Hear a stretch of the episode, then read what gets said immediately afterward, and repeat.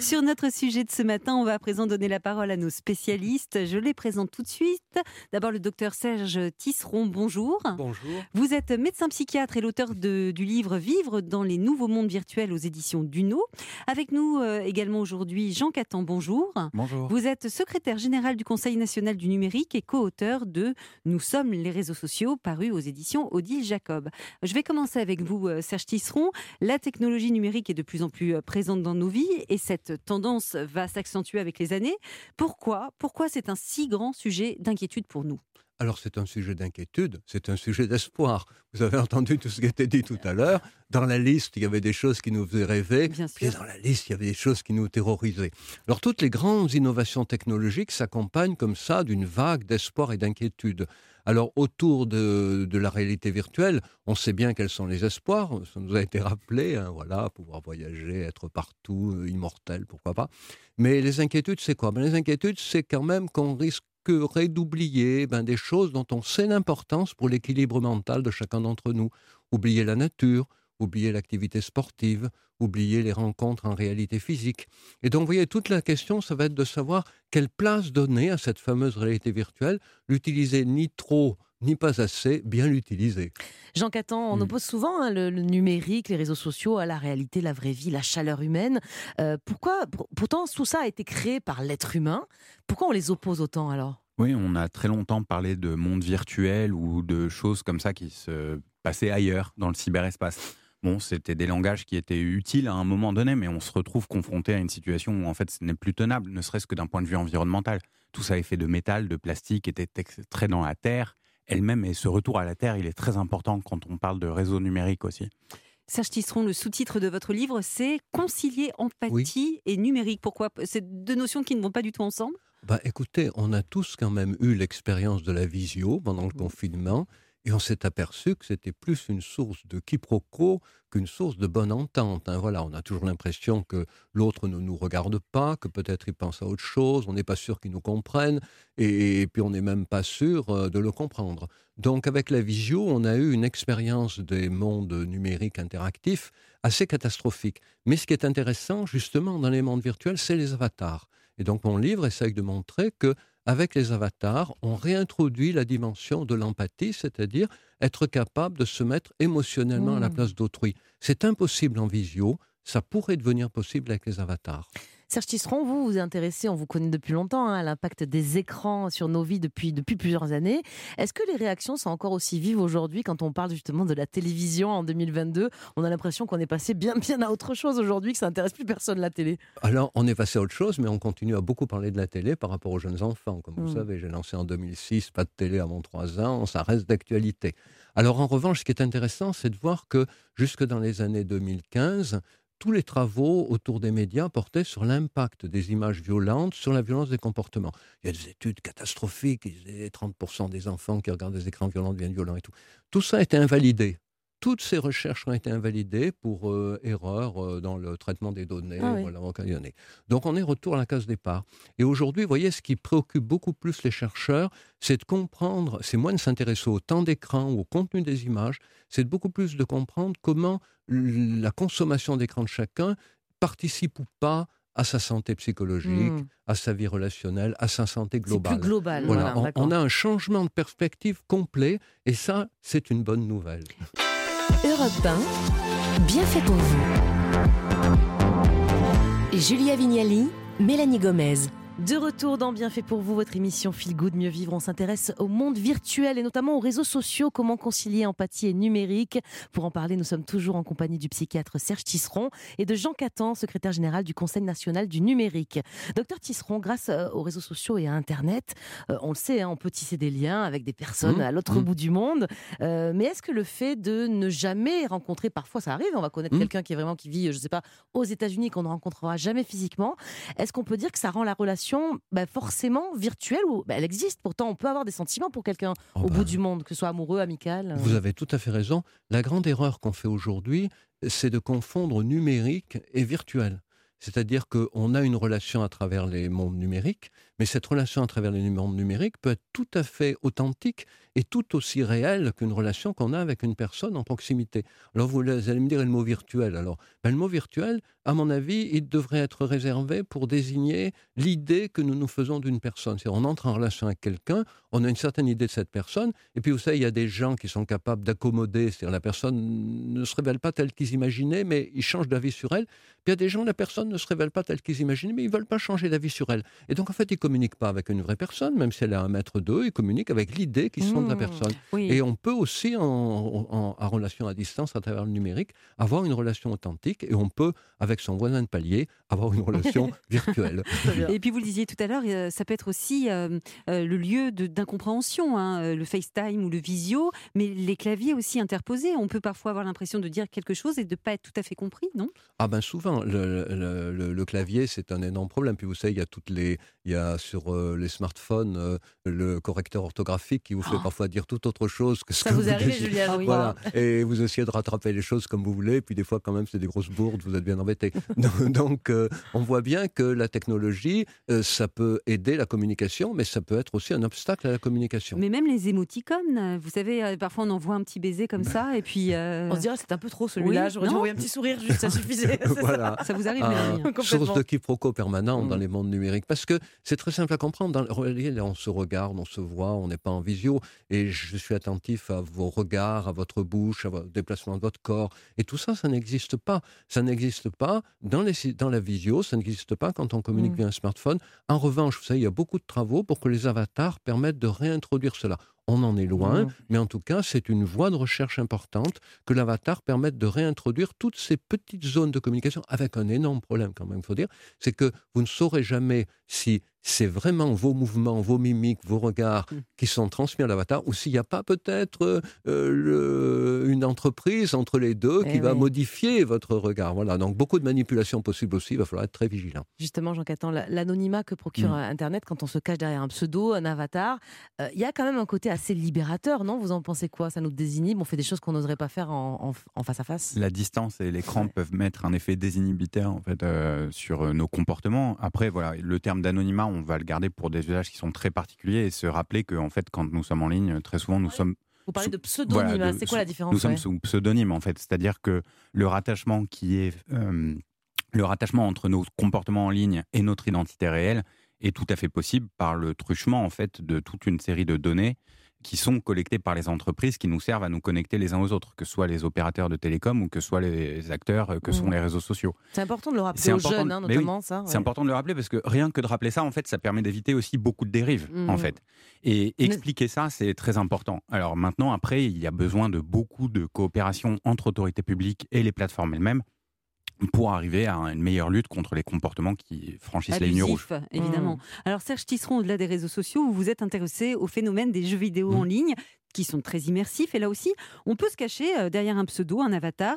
Mais vous dites euh, que ça a du bon pour les jeunes qui sont fans de ce type de jeu. En quoi c'est bien pour eux? Oui, alors on a fait des recherches là-dessus et on a montré en fait qu'il y a deux types de joueurs, de joueurs en ligne.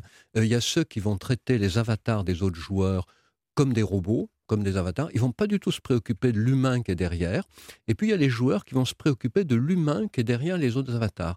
Et on voit bien là comment finalement c'est aussi un choix personnel. Si vous avez envie d'ignorer vos interlocuteurs dans les mondes numériques, vous y arriverez encore plus facilement que dans la réalité. Mhm. Mais si vous êtes curieux de l'identité de vos interlocuteurs, les mondes numériques ouvrent cette possibilité. Pour ça, c'est très intéressant de voir justement qu'est-ce qui fait qu'une personne, à un moment, refuse d'envisager l'humain derrière l'avatar et à un autre moment l'accepte? Ça, c'est une grosse question de psychologie, on Mhm. travaille là-dessus. Et c'est évidemment dans ce sens-là qu'il va falloir aller, encourager les gens à toujours envisager l'humain derrière le- l'avatar. Euh, que- Jean Catan, pardon, euh, sur les réseaux sociaux notamment, euh, bah, je, parle, je pense à Twitter par Mhm. exemple, où des gens justement vont se déchaîner en se croyant justement totalement anonymes et, et dire des choses qui justement euh, sont même euh, diffamantes. Euh, Qu'est-ce que, qu'est-ce que dit la justice justement par rapport à ça au jour d'aujourd'hui Alors pour reprendre une formule que j'aime pas trop, mais qui quand même permet de comprendre les choses, c'est-à-dire que ce qui est interdit en fait dans la vie réelle l'est aussi euh, sur les réseaux en ligne, et il n'y a pas de mystère enfin là-dessus. Euh, quand on diffame quelqu'un sur les réseaux, c'est exactement pareil que sur la vie réelle. Quand on fait du harcèlement euh, dans la, sur les réseaux, c'est enfin aujourd'hui est Mm. très largement appréhendé comme un harcèlement euh, Et dans la la justice rue autre. traitera de la même façon? Traitera avec un régime euh, pénal qui est distingué dans la loi, mais oui, elle le traitera en tant que comportement délictueux. Mm. Là où il nous faut euh, impérativement agir, c'est même beaucoup en amont en fait de ces comportements-là. Bien être attentif à ce qui se passe dans les établissements scolaires, par exemple, veiller au climat. À la façon dont les gens se parlent. C'est aussi une opportunité qu'on a de manière un petit peu réflexive de regarder un petit peu comment on se parle. Mhm. Quel type de conversation, quel type de respect on a à l'autre ou aux idées qui nous sont différentes. Alors Serge Tisseron, vous parlez même du mythe du double maléfique quand on crée par exemple un compte Twitter pour dire des choses horribles et, et dire euh, après oh c'était pas moi, c'était mon avatar. Est-ce qu'à force d'avoir justement un avatar sur les réseaux, on ne finit pas par avoir euh, carrément un trouble de la personnalité? Alors, vous savez, les, les mondes numériques sont des accélérateurs de particularités. C'est-à-dire, si vous êtes inhibé, vous risquez de l'être encore plus, euh, de vous sentir persécuté. Si vous avez euh, une personnalité rentre-dedans, vous allez faire encore plus de rentre-dedans. On l'a vu pendant les réunions en visio, hein, dans Ouais. des entreprises, des gens qui, qui étaient connus pour pousser des coups de gueule, ils en ont poussé des... pe- voilà, personne n'a pu les retenir. Voilà. Donc, euh, c'est comme ça qu'il faut envisager les choses. Si vous voulez, le- le- le numérique ne vous fabrique pas. Le numérique vous révèle. Ça ne transforme pas quelqu'un. Voilà, ça, trans- ça, ça transforme dans le long terme s'il n'y a pas de garde-fou. Parce que les gens ont tendance à, à- à suivre leur pente dans le numérique. Voilà. Et donc, du coup, s'il y a des garde-fous, on leur rappelle que non. Et je pense que les mondes numériques vont beaucoup développer, vous savez, cette culture de l'autorisation qu'on dit maintenant. Parce que, par exemple, euh, il y a des gens qui ne sont pas du tout malmenés quand leur, un- l'avatar d'un étranger passe la main à l'intérieur de leur propre avatar, puisqu'on peut passer. Et il y en a qui sont très traumatisés. Mhm. Donc, il faudra demander l'autorisation. Est-ce que je peux passer le ma main à travers son consentement, avatar le consentement voilà, numérique. consentement. Il y aura donc une, euh, il y aura probablement beaucoup de, comment dire, une culture du consentement qui va devoir se développer dans le numérique encore plus que dans la vraie vie, avec peut-être des conséquences sur la vraie vie aussi. Jean Catan, on a parlé là de choses un peu négatives, effectivement, liées Mm. aux, aux réseaux sociaux, au monde numérique, mais les réseaux sociaux, ça peut aussi servir à améliorer notre vie sociale. Je pense Oui. par exemple aux, aux applis de rencontres qui ont Mm. quand même bouleversé les choses d'un point de vue sentimental Alors, pour beaucoup de gens. Je sais pas euh, dans Ouais. quelle mesure est-ce que ça nourrira positivement nos relations amoureuses ou autres. Ça, c'est vraiment ça a le temps qui le certaines dire. personnes. hein.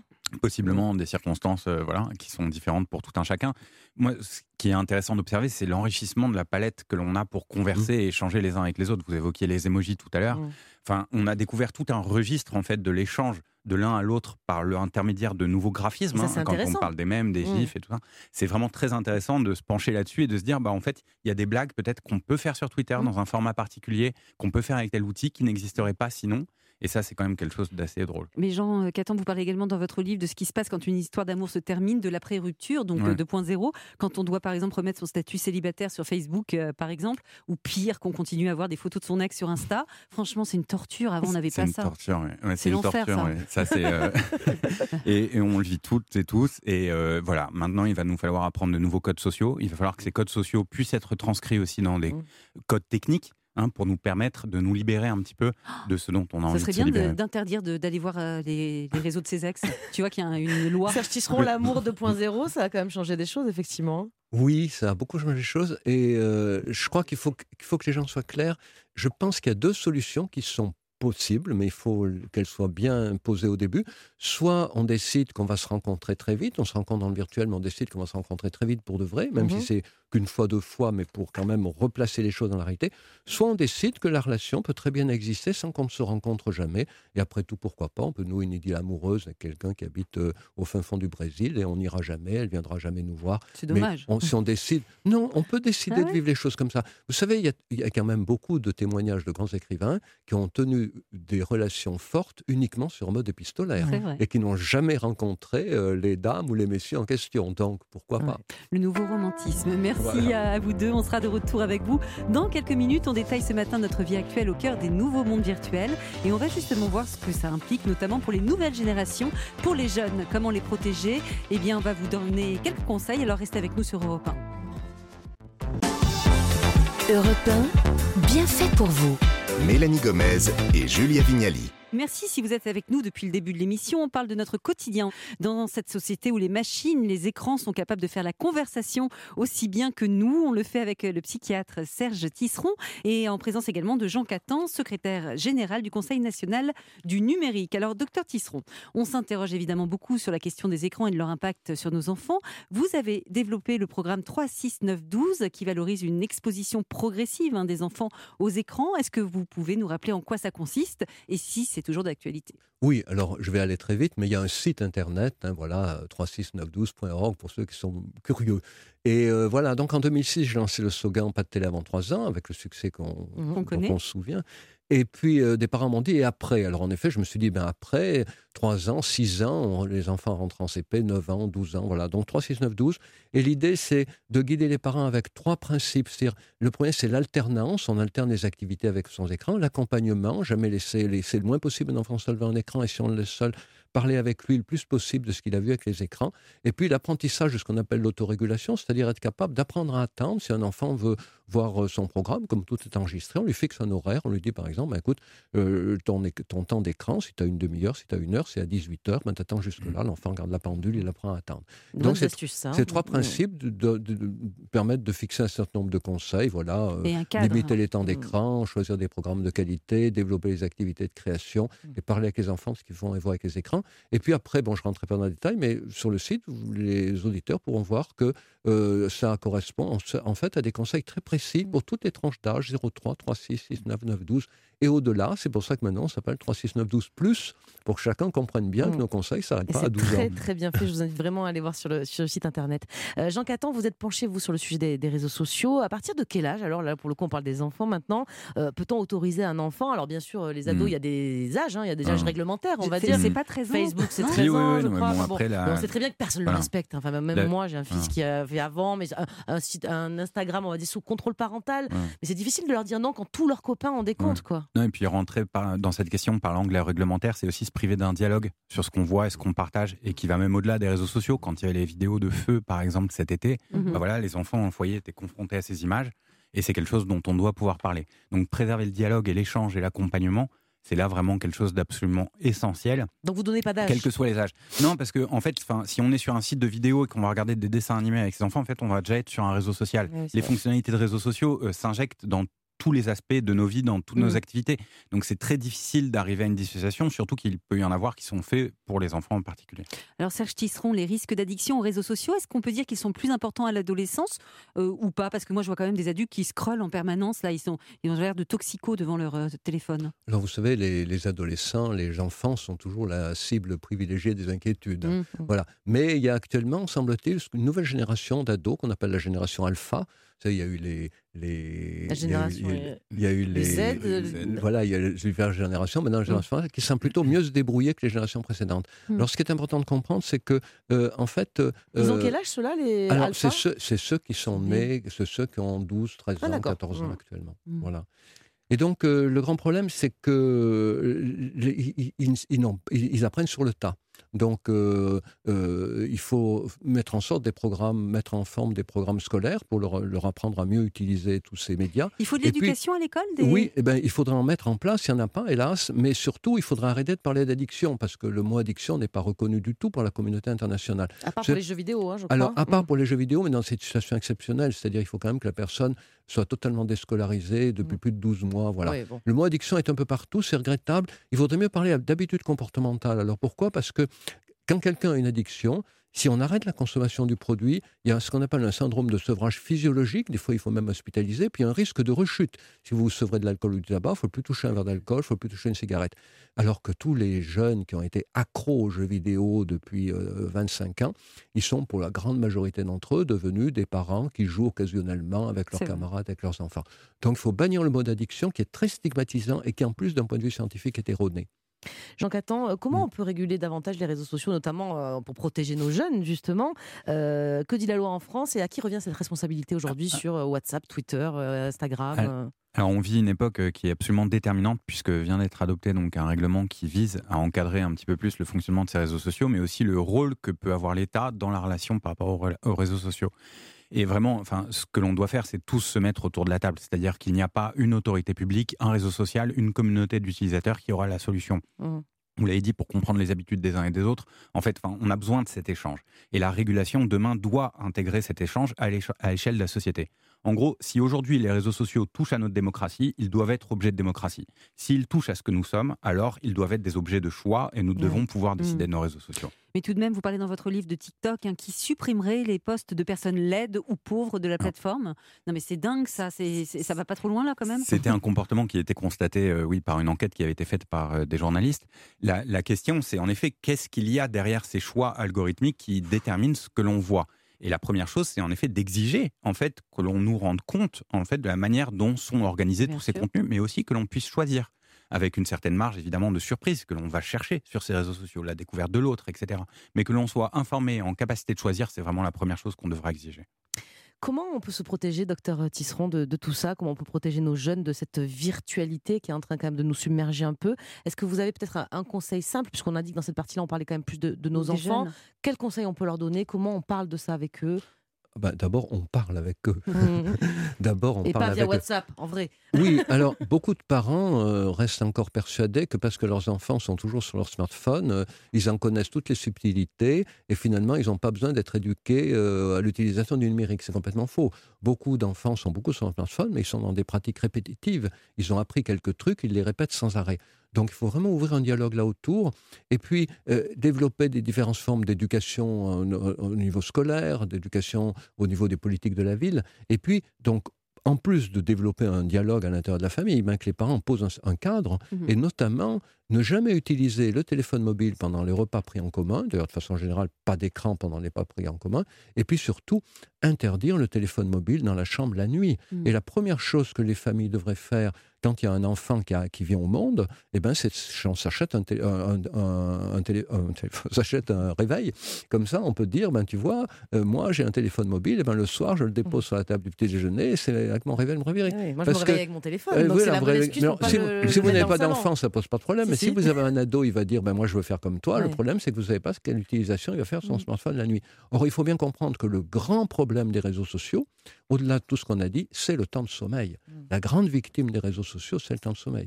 Et, et ça, c'est à la responsabilité des parents, encore une fois, en interdisant le Mm. smartphone dans, la, dans la chambre la nuit. Et en faisant de même pour soi aussi. hein, c'est important de montrer l'exemple. Merci beaucoup à tous les deux d'avoir répondu à nos questions aujourd'hui. Pour euh, ceux qui souhaiteraient en savoir encore davantage sur ces thématiques, je rappelle vos ouvrages, le vôtre Serge Tisseron, Vivre dans les nouveaux mondes virtuels chez Duno. Et puis nous sommes les réseaux sociaux chez Odile Jacobs et c'est celui de Serge Catan, coécrit avec Serge Abitboul. Voilà, Julia, on passe à quoi Eh bien, nous passons à notre séquence, le quart d'heure des bienfaiteurs. On va commencer avec Perrine Brami. Si vous avez des problèmes de sommeil, eh bien, restez avec nous, car Perrine va rendre vos nuits plus douces et surtout plus vertes. Ça, c'est c'est bien pratique. Et puis, on va aussi parler muscu avec notre coach Hakim. Il en a marre parce que trop d'idées fausses circulent sur cette discipline, alors qu'elle est essentielle, selon lui, quand on souhaite se maintenir en forme. Et on se retrouve évidemment à la rentrée. On vous embrasse.